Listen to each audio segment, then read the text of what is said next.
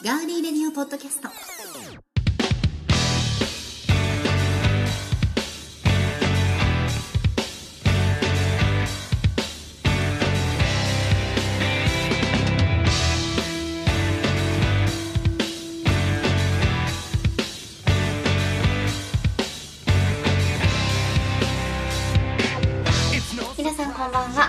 刻は9時28分を回っています。ガーリーレディオ TV が終わってガーリーレディオポッドキャストのえー収録ということで今撮っているんですけれどもここからの時間は私幸田沙織とディレクターをやらせていただいております。足立です。どうも皆さん今日もガリレディオ TV ご覧になっていただきましてありがとうございました。よありがとうございました。2人で進めていきたいと思います。ろしくお願いします。お願いします。今日は暖かい一日でしたね。そうですね。暖かかったですね。3月12日、うん4月上旬から中旬並みの暖かさということで、はい。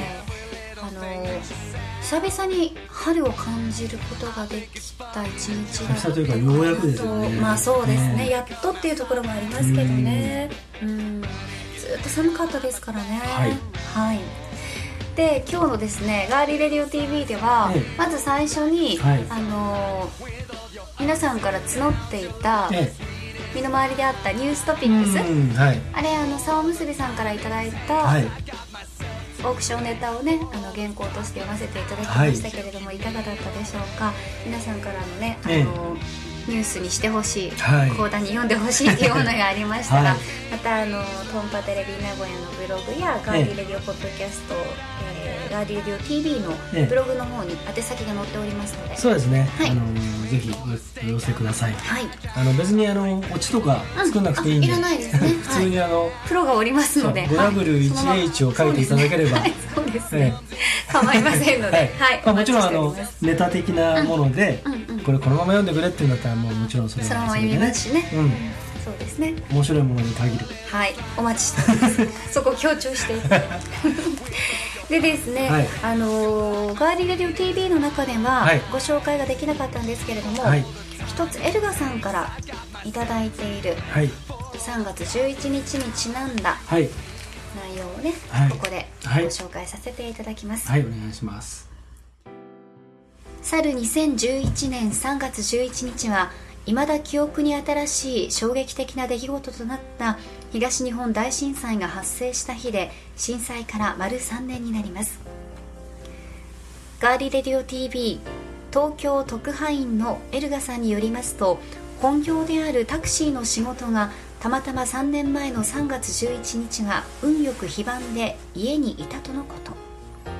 しかし11日と12日で連休の勤務シフトのはずだったのが震災翌日の12日は都心部での鉄道ダイヤの乱れが予想されることを考慮して休日返上で出勤となり案の定タクシー利用のお客様がひっきりなしだったそうです。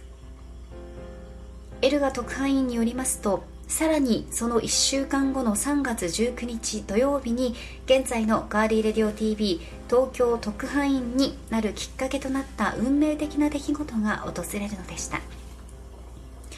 この震災を機にもっといろいろなコミュニティ FM を聞こうとして偶然見つけたのが当時名古屋市内の某コミュニティ FM で毎週土曜日の夕方に放送された音楽番組でその番組を担当されていたパーソナリティがなななんと我がガーリーレディオ TV の幸田沙織だったのです。東日本大震災がなければいまだに幸田沙織を知らないままだったと言っても過言ではない。そんな運命的な出会いに遭遇することとなったのでありますといただいています。なるほどありがとうごありがとうございますざいます。そうなんですよね。あの結構な年数をラジオを始めるきっかけになったので、はい。えーそこの FM でやらせていただいていたんですけれども、はい。平日の2日はい。から土曜日に、えーシフトして、はい。改編に伴ってですね、ええ。で土曜日の番組を担当していた時に、はい。ヘルガさんがメッセージを送ってくださったのは覚えていますはっきりと。はい。その時私自身もですねあのー名古屋で自分の住んでいたマンションではい。古かったのもあるんですけどかなりの揺れを感じてはい。あんなに心臓がドキドキすることって日常生活であのなかったので、はい。今まで九州でしたしあんまり地震っていうものにねうんそんなにたくさうん遭遇する地域ではないんですね、うん。長崎は、はい。うん。あの普賢岳がうん。噴火した時はあちらの方ではありましたけれどもね、はい。うん。なんですけどいつ自分の身に起こりうることかっていうことも分かりましたし、はい。そこであのコミュニティ FM のいいところというのはあれなんですけどサイマル放送といって、うん。全国どこでも、うん。このガーリレディオ TV もそうですけど、はい。ポッドキャストもそうなんですけど誰もでも聞いていただけるような環境があって、でそこでこう皆さんがあの誰々大丈夫かなとか、ええ。いろんなところからメッセージをいただいて、うん。できれば読んで、ね、それを聞いてたら返事が欲しいみたいなのもあったので、はい。うん。私にとっても忘れることのできないことになりましたけれどもはい。こういったことがあって自分の中で何か一つ変わったものも正直にありましたしそのお利口さんうんじゃなくても、うん。うん、なんて言えばいいのかな。いい子じゃなくても、うん。思ったままに自分を表現することもうん。許されるのかなってその時思っ、それをきっかけに思ったりしたんですよね、うん。うん。それを受け入れてくださる方がいて批判してくださる方がいて、それはどっちもありがたいことなんだなっていうふうに思ったので、はい。うん。こうやってまたあの新しいリスナーの方との出会いっていうのも自分の人生においては大変貴重なものだなと考えています。どうもありがとうございました。はい。ということでガーリーレディオポッドキャスト、はい。皆様からのニューストピックスまだまだお待ちしておりますので、はい。えーブログなどで宛先を見ていただいてそちらにお送りください、はい。お願いします。はい。ではここで一曲お送りしたいと思います。はい。えー関西を中心に活動している女性グループシャナヒー。はい。イングランドそしてアイルランドなどの、えーケルトミュージックや北欧の伝承音楽を独自の感性でアレンジしているアーティストになります。シャナヒーで「月の庭サリーガーデンズ」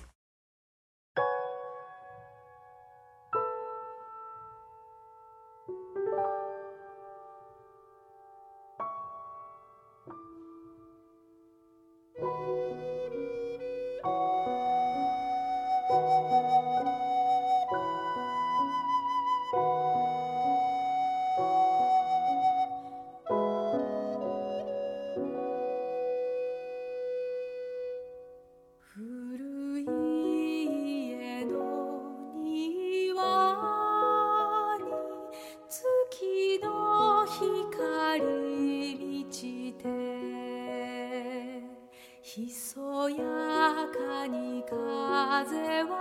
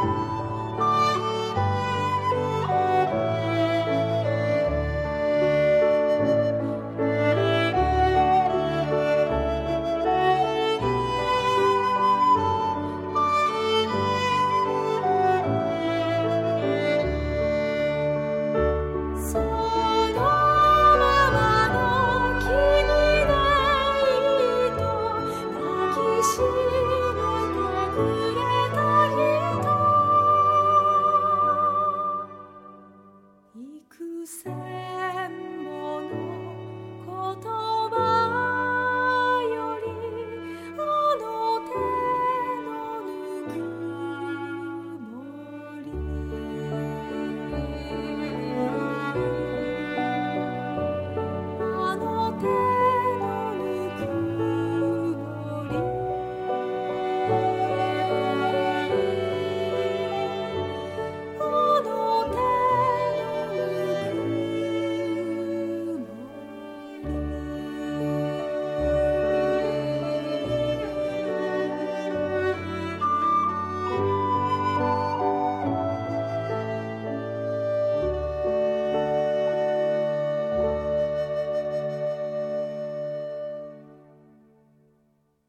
送りしたのはシャナヒ月の庭サリーガーデンズでした。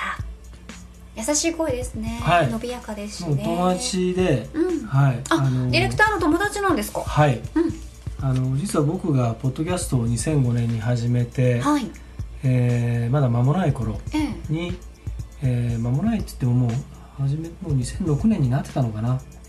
でえっ、とたまたまその音楽を紹介するポッドキャスト番組があって、うん。そちらの方で、えー流れてきたのがこの曲で。うん。で僕はあのー車を運転しながらあーそのダウンロードしたポッドキャストをポッド iPod で聞いてたんですけど思わずね涙がこう溢れうんでしまうほどうん。なんかこうスーッと心に入ってきて、あの包容力のあるうん。声ですよね、そうですね、でたまたまその時のその心境とかいろんなものにこうなんかフィットした部分もあって。リンクする部分もあったんですね。うん。でとてももともとすごい好きな曲で、アイルランドの曲なんですけど、はい、であの思わずその配信をしているうん、その制作をしているところへあのメールを送って、まあ、あまりに感動したのででぜひ僕の番組でも紹介させてくださいと。うん。で言ったらその配信している方がたまたま僕の番組をよく聞いてくださっている方で。ああそんな風につながっていくんですね、そうなんだ。えあのあのあやさんですか？みたいな。でいや大したことないですよみたいになって。の私ですけどってなったうん。でしょ、いやいやじゃなくて。じゃなくて。そしたらもうあのどうぞどうぞあの、うん。直接つって連絡先教えてくれて、でそれであのぜひ紹介させてくださいというメールを送ったところ非常に喜んでくれて、でそれ以来ずっと応援してるんですけど、はい。名古屋もあのたまに演奏しに来てくれるんでライブがある時はその時ははい、うんつい、えー今年入ってからも一回ああそうだったんですね、行きまして、うんあのアルバムが出たばっかだったんで、はいそれをあのまたいずれ紹介したいなと思いますけど、皆さんもぜひ聴いてもらえたらと思います。なんか気持ちのいいところではい大きな音で聞きたいですね、ああのねあの CD とかねそうそう。持っててね。そうなんです、うん。あのムレツムホールって名古屋にはい、ありますね。素晴らしいあの、えークラシックとか、はい。えーそういった音楽をやるホールがうん。ありますけれども、あちらでやったんですね。ああそうでなんですか。あの音響設備をを使わずに、うん。そのホールの自然なうん。その反響音だけで、うんうんうんもう素晴らしかったですねうん。本当に。うん。です。ね。はい。船継ホールといえばうん。船継ホールの隣の地下にあるね、うん。お寿司屋さんが美味しいですよ。あー。そこもうまいけどねねあのその並びのねママ屋っていうまあ、ねそれはもうそんなもんは知ってますよ。あそうか失礼しそんなましたもんは知ってますよ。寿司屋がもうべらぼうに美味しかった。あー。出てくるあの焼きとか焼き魚とかがめねはい。ちゃくちゃ美味しかったですね、はまあと言いなねがらちょっと連れてってっていう、はい。こうあれを送ってますけど。うん。いつかじゃあ誕生日とかにちょっとディレクターに奮発して連れてってもらいます、はい。はい。でね今日はあの、ガーリーレディオ TV の中でも紹介しましたけど、はい。あのー今回の一冊、うんはい。ディレクターのランチのアッコちゃんは知ってますか、うん。うん、あそれを書いたはい。柚木はい。麻子さんっていう方が、うん。この一人の男の子うん。に振り回されるこの5人の女性を描いたんですけど、伊藤君うん。A to E という本なんですけどそれ伊藤君が振り回されるんだっけ？違うんですよ。伊藤君がその5人を振り回すんです。かき乱すんです、うんでもね本人はもう何のそんな気はないんでしょ？そうな気はないんです。ただ、この E うん。A to E の E のところでは、えーもうだ全然売れなくなってしまった33歳の脚本家うん。の人と、ちょっとおさらいしとくと ABCDE という、その A to E なんですね。そうですそうです A, から E までの5人はい。いるというの女性がいるんですけどはい。その一番最後の E の、はい伊藤君が熱心に勉強会に通ううん。すで、に売れなくなった33歳の脚本家の先生うん。がいるんだけどここのうん。この E で、うん。伊藤の本性が出るんです。一番最後何やってる人なの、伊藤君気になるでしょ、う。ん、伊藤君ねあのー業界の人、違うの。家がね、うん、ちょっとお金持ちで、うんうん。結局何もしてなくてバイトで塾うのん。先生その塾もおじさんがやってる塾でバイトしたりとかなんかテレビ局のなんか、あのアルバイトをやってみるけどうん。続かなかったりとか、そういう感じの子なんですけど。そうです、顔はいいけど、うん。自意識過剰でっていうね、無あ神経自意識が過剰なの？すごく自意識が過剰なんですよ。そ本こで変わるよね大きくね。そうなんですよ、うん。過剰じゃなければねまあね。いいんですけどね、うん。そうなんですよ。これがねもう、ものすごい面白いんですよね。うんどうですかねそのうん、A からいきますけど、はい。伊藤君に長い間片思いしてるんだけど、うん。粗末に扱われ続けるうん。デパート勤務の美人さん。うん。なんですうね、ん。このかこの女の人はですねうん。ともみちゃんっていうんですけど、うん。ともみちゃんははい。カバンを高級カバン国内ブランドの高級カバンを売っている女の子なんですよね、で本当に綺麗で性格もいいんだけれども、すごく一途。うん。伊藤君に振り向かれなくても一途なんですよね、そうそう。うん。でその B うん、B に登場してくる伊藤君からストーカーまがいの恋を持たれてブチギレるバイトに身の入らないフリーターっていうのは、うん、伊藤君がストーカーまがいのことをするそうなんです。そうなんですよ。いきなりねう。んなんかあの来月の何いついつ空いてないみたいな感じで「えはいはい私なんでこんな全然仲良くないのに?」みたいなところから始まるんですけど なんかはい。自分のことを伊藤君ははい。この相手の女の子にしゅうこちゃんって言うんですけど、うん。しゅうこちゃんに対して、うん。このしゅうこちゃんこそ自分のことを分かってくれる女の子だって勝手に思い込む。それから結構ねあのすごいうん。感じにうん。どんどんどんどんエスカレートしていきますね、そして C はい。伊藤君の童貞を奪う、はい。男が切れたことのないデパ地下うん。ケーキ店の副店長ということで、ううん。んこれさとこちゃんっていうんですけどね、割とデパート周辺で起こってるの？出来事は。デパート周辺辺ではないんだけど、うん。でもあの、まあたまたま。ガリレオ TV でも言いましたけど、これ全部リンクしてるのみんな、うんうん。そうそうそう、はいリンクしてるんですよね、そうなるほどそうそう。そう伊藤君えそう 27?27 うん？27 27歳。27あえでもこの C さんとは最近なの？付き合ったの？だから、うん。伊藤君ってそんな遅いの？そこがうん。C さんとうん。付き合ってはないんだよね。わかる？奪う奪っただけなの C あさんが。ー。これもえいくつぐらいの時に？あ奪ってだいぶなるの？うん。最近奪ったの？最近。だからそこでうん。ここにうん。登場する誰かと ABCDE とこの C, C に出てくるこの女の子もうん。関係があるんですよ。ほー。先輩か友達かっていうかさとこちゃんね。そううんいうつながりがあるんです。へえで D に行くと処女を理由に伊藤君に振られるも、うん。売れっ子放送作家をうん初めてのね、うん。相手に選ぼうとする大学職員、うん。これがうまくいったかいってないかっていうのも分かるんですけどうんうんうね、ん。うん。なるほど。なんかねこの D の子はうん。ちょっとダメだなと思った、うーん。ダメだなって思いましたね。やっぱりみきちゃんって言うんですけど、うん。その売れっ子放送作家をうん。初めての相手に選ぶうんっていうのも、うんやっぱちょっと不純な動機がありでうん。これだからうん。なんか全然誰でもいい的なねそれでこういうのはちょっ合とコンよりこう社会的にちょっと上ならいいやみたいなそうそうそうそうそう、そしたら次伊藤君ももうちょっとこうよくそうそうそうそうそういうことなんですよ。伊藤バーカみたいな。そうそうそうそうそう。そうだしうん処女は重たいって言われてるから、うん。どうにかして回避しようとしてるんですうよ、ん。まずそれを言う男がもうそこでダメだっていうことには気づかないんですよね、なるほどね。うん。うん。そして伊藤君いい、うん。うん。これがうん。さっき言いましたけれども、うん。売れなくなってしまったうん33歳の脚本家の方うんということですね、矢崎さん、うん。ね女性が出てくるんですけれども。でその脚本家のワークショップに、ん。自分もそのなんか脚本的なことやりたくて伊藤君はそういうことなんでですよ。そう、うんなんだけどその E の最後の方で、うん。その本当の理由というか見えてくるの。伊藤君の野望という本性が。か本性が？あ伊藤君の本性が出る。そう。へえ。本性が。その5人の女の本性が出てくるんじゃなくて。女の本性じゃなくてこれは男の本性うーん。伊藤君の最後の本性が出てくるんですよね。なるほど。そう。へえ。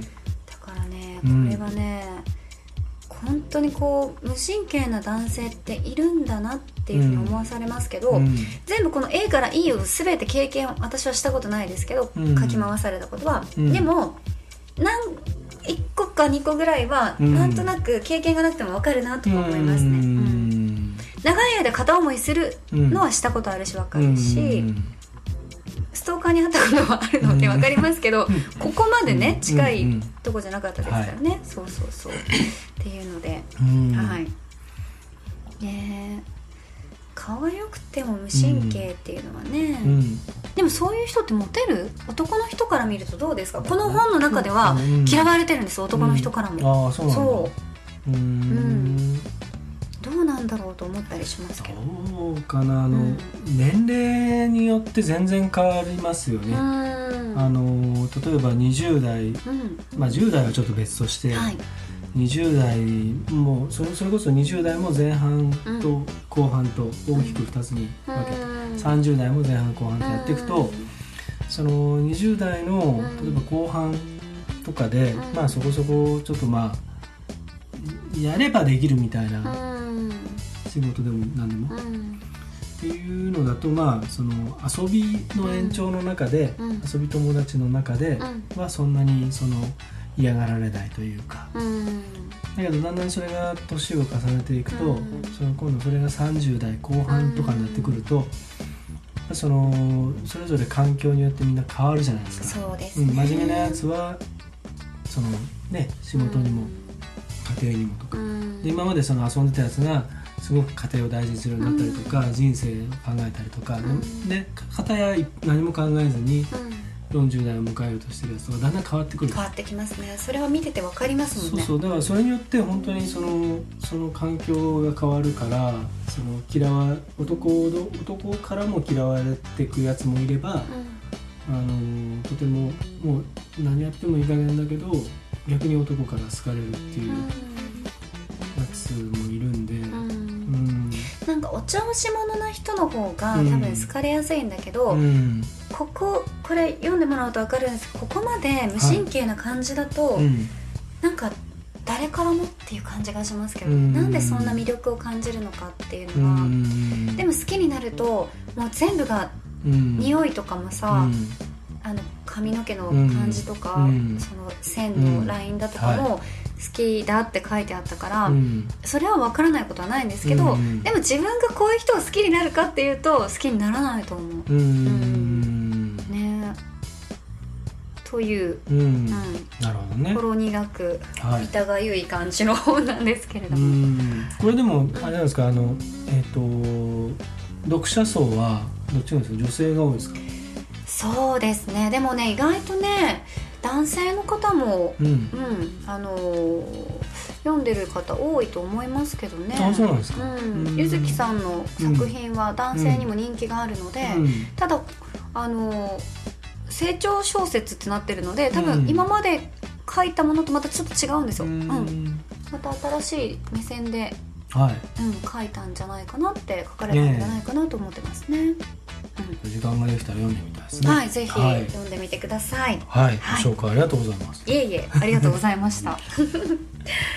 さあではですね、はい。えー次回の「ガーリーレディオ TV」なんですけれども、はい私たちあの話に夢中になっておりまして。そうですね。そあの本来だったら そうなんです始めるね前に決めとけというそうそうそう話そう。なんですが。うん。まああのえっ、とこのこの辺とかですかね。下ですね。そうですね。ちょっとお待ちください、ね、はい。で今日あの収録したこのガーリーレディオポッドキャストは、ここえーそうですね。こっちがいいかなと思うんですが、了解です。はい。はい OK です、ではディレクターからお日にちあ発表をお日にち発表をお願いします。はいまずですね。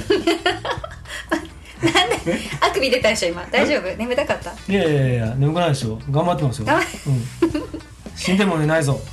いつも「なんとかだぞ」って言って自分をね奮い立たせるタイプですから。えー、とまず今はい。これ収録しているガーリーレディオポッドキャストは、はい。えーと、えーまずですね。カレンダーを閉じてしまいました本当ですよ、えーと3月の18日にはい。配信となっております。はい。ということはまあこれ聞いてる人は分かるっちゃ話。そうですね。その1週間後。ということは？ということは、はい。えー3月25日の火曜日、はい。えー時間は8時からを予定しております、はい。えーまた、えー皆さんで楽しく、はいソーシャルストリームに参加していただいてよろしくお願いします、わっしょいわっしょいやれたらなとはい。思っております、なんかねこの頃にはね桜も、うん、そうですね。ね。そうですね。はい。さすがになんかどっかの桜の木を持ってくることはできないから、うん。ねまたなんか。できないこともないかもしれないけど、うん。わかんない。花びらぐらいだとね、そうですね。あのー多分まだこの時期はまだ夜とか外だと肌寒いんですけど、肌寒いですね。あのーいずれ暖かくなったらね、うん。あのーちょっとスタジオ飛び出してうん。外からやってもいいですね。いいですし、うん。はい、というのもまた考えてみたいなと思います。クレポートみたいな感じでいいですよね。うん。前ね昔ふざけてよくねやりました話してましたよね。ああしてましたね、うん。はいなんか、はい。お肉屋さんのどうのこあーあーありましたね。ありましたよね。はいこれポッドキャストでやってたはずです皆さんあのうん過去分を聞いていただくと 全部ダウンロードしてます私ね。はい。うんそうそう。ぜひあのああの一つ、あのポッドキャストを、うん。お聞きの皆さんにあの、はい。ですね耳寄り情報。何ですか？大げさじゃないですけど、うん。私も聞いてないぞ。うーんといやあの ブログには書いてあるんですけど。えっとこのガリレードポッドキャストですね、はい。まあ、ブログで聞いていただブログ開いて、うん。そのブラウザで、うん。あのあ聞くことはプレイヤーをポチってやってね聞いていただいてもいいんですけど、あの iTunes に落としてそれを、うん。えー iTunes 上で、えー聞いたりとか、うん。また、あのーその iPhone や iPod とか、うん。そういったものに、えー入れてですね、はい。あのー聞いていただくと、はい。えー毎回、えーアートワークが実は、えー埋め込んであります。はい。なので、えーそのアートワークが、うん。えー表示されます。アートワーク？アートワークってあの要するに CD でいうところのジャケットみたいなものですね。あはい。それが必ずあの表示されますので、ーはい。えーと例えばですね、今はい。ちょっとあのこれこれあこれじゃないわ。えーっとうんうん、まあいいや今度あの見せますけど、はい。あのとにかく、今度ねガーリーレディオ TV の中でちょっとね、はい。あの見せてもらおうと思いますね。そうですね。はい。えーあのそうやって聞いていただくとうん。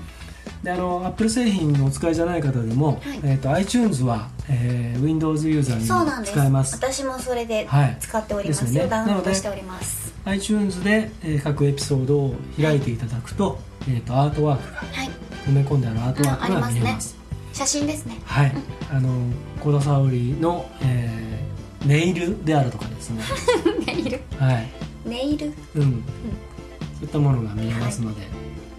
かったらそちらもはい、ご利用くださいませ。ご利用くださいませ、はい。えー30回記念とか50回記念にはスペシャルな写真が 載ったり載らなかったり、乗るっていう噂だったり、うん。違ったり結ね局載ってねえじゃねえかっていう話で。言った本人すらそのことを忘れて忘れちゃっててね。そうそう。全然違うことやってるとか二人二人して。そうそうそう。よくありますね。ありますね、はい。暴殺された時にはそうなりますね。なります。はい。はい。そうなんですね。では3月18日ガーリーレディオポッドキャストこれ聞いてくださっていると思いますけれども、3月25日、火曜日の8時からはい。ガーリーレディオ TV でお会いしたいと思います。はい、次回もポッドキャストも楽しみにしてください、はい。ではここまでのお相手は？イエイイエイじゃない。あ言わないと。言わないと。テレビじゃない。見えないから。見えなかった。今イエーって。イエイじゃないですよ。あ今ねグーにしてイエイイエイっ はい。てね、やってましたそうはい、けどはい。えー4月から始まります。医療ドラマ「えー救命病棟で」えー主治医やらせていただきます。足立でございます。ありがとうございました4月から始まります救命病棟、えーシリーズ5回目になります、はい。今回初めての役で、えー登場させていただきます。高田沙織でございました。皆さんそれでは3月25日に病室でお会いしましょう。合わないね。お会いしましょう。どうもありがとうございました。ありがとうございました。おやすみなさい